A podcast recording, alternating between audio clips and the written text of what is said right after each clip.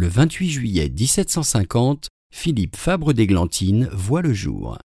Diffusia.fr vous invite à écouter un extrait de son poème Il pleut, il pleut bergère.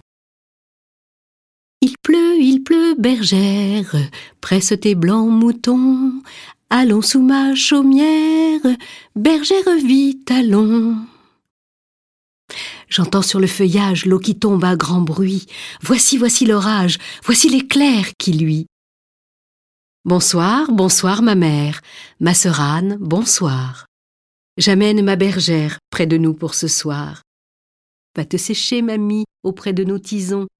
Sœur, fais-lui compagnie. Entrez, petit mouton.